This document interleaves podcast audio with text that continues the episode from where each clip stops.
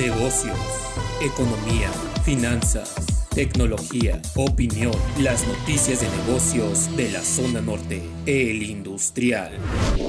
Legisladores del PAN aseguran que la cancelación de los contratos de energía del sector privado es una presión del gobierno para que las empresas acepten las condiciones que les pongan. Excomisionados de la Comisión Reguladora de Energía dicen que la reforma busca control político.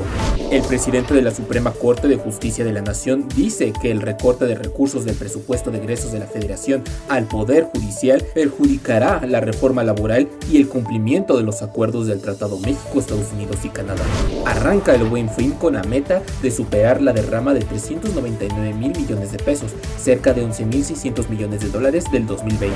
La inflación en Estados Unidos alcanzó 6.2%, su nivel más alto en 31 años, presionado por los precios de energía, cuellos de botella en cadenas de suministro y aumentos de rentas. Este indicador se iguala al de México. La Casa Blanca anunció que el 18 de noviembre se reunirán en Washington los presidentes de Estados Unidos, Canadá y México para abordar temas económicos, salud y migración. Informe COVID-19. Van 7.360 millones de dosis de vacunas aplicadas en el mundo. En México, 3.834.815 casos, 3.556 el día de ayer, 290.374 defunciones, 264 el día de ayer.